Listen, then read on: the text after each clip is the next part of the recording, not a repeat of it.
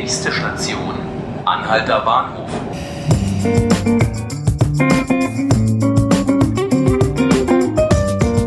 Hallo und herzlich willkommen zu 5 Minuten Berlin, dem Tagesspiegel Podcast.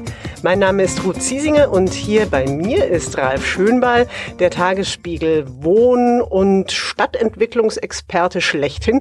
Hallo Ralf, schön, dass du da bist. Hallo, danke.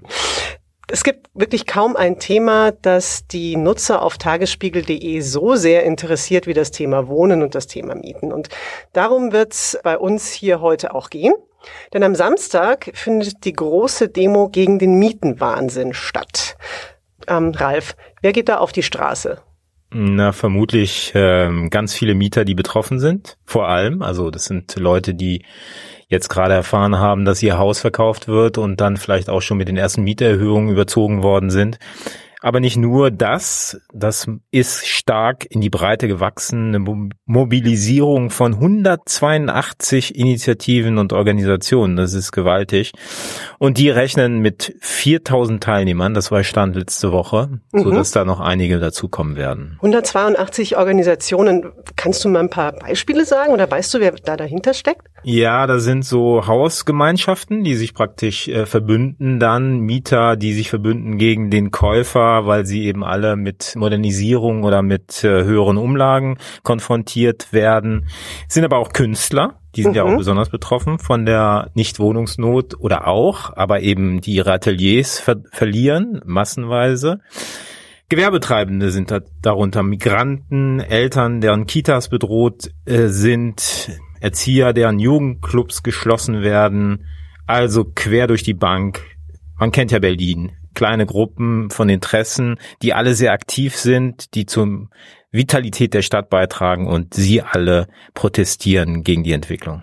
Du hast jetzt gerade genau diese Punkte auch erwähnt, dass es eben nicht nur in Anführungszeichen um Mieter geht, die, die in, mit ihren Mietwohnungen Schwierigkeiten haben, weil dort die Miete erhöht worden ist, sondern es geht eben auch um Gewerbetreibende, um Kinderläden, um Jugendclubs.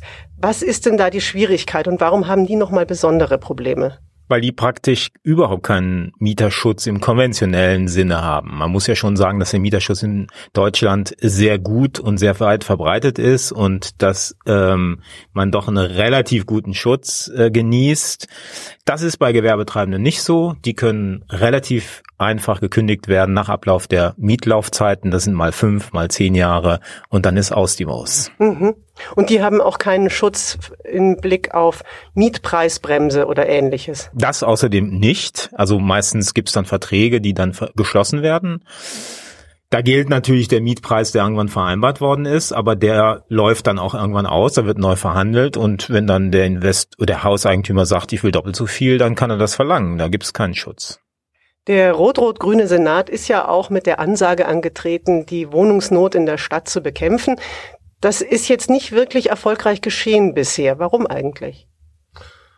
Weil einfach der Druck des Investmentmarktes einfach zu groß ist. Also die Leute sind heiß auf Berliner Häuser. Jeder will nicht nur einen Koffer, sondern eine Eigentumswohnung in Berlin. Die Amerikaner, die Franzosen, die Briten, die Israel, äh, Leute aus Israel. Also quer durch die Bank kaufen sich eine Wohnung, weil Berlin eben so cool und schick und toll ist.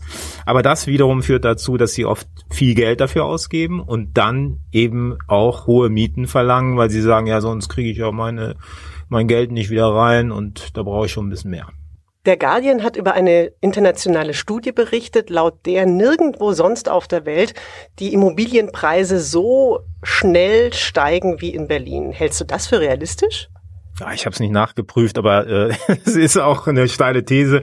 Man müsste sich mal genauer gucken, was dieses Institut ist, was das behauptet, weil äh, in anderen äh, Schwellenländern ist ja der Druck noch viel enormer und da geht's noch viel schneller. Ähm, aber äh, irgendeinen Grund werden sie schon haben und das wird, die werden sicherlich die größten Hauptstädte sich angeguckt haben und da ist es so, andere Städte sind schon extrem teuer. Also da ist Berlin immer noch, trotz allem, immer noch paradiesig mit, äh, auch wenn die Wohnung mittlerweile für 10 Euro im pro Quadratmeter im Monat angeboten werden. Sozusagen die freien Wohnungen ist es immer noch wenig verglichen mit, was weiß ich, Paris, London, Tokio oder sonst was. Und deshalb kann ich mir schon vorstellen, dass die, dass der Sprung von den relativ geringen Mieten und relativ geringen Preis, Kaufpreisen eben nach oben viel schneller geht als in Paris, wo man sowieso schon doppelt dreimal oder dreimal so viel bezahlt.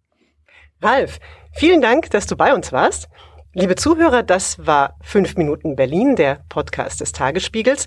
Und falls Sie den Eindruck haben, Sie würden auch gerne gegen den Mietenwahnsinn demonstrieren, die Demo am Samstag startet um 14 Uhr am Potsdamer Platz. Und ansonsten, falls Sie den Podcast gerne wieder hören wollen, das können Sie jeden Tag ab 18 Uhr auf tagesspiegel.de oder abonnieren Sie ihn auf iTunes oder Spotify. Vielen Dank fürs Zuhören.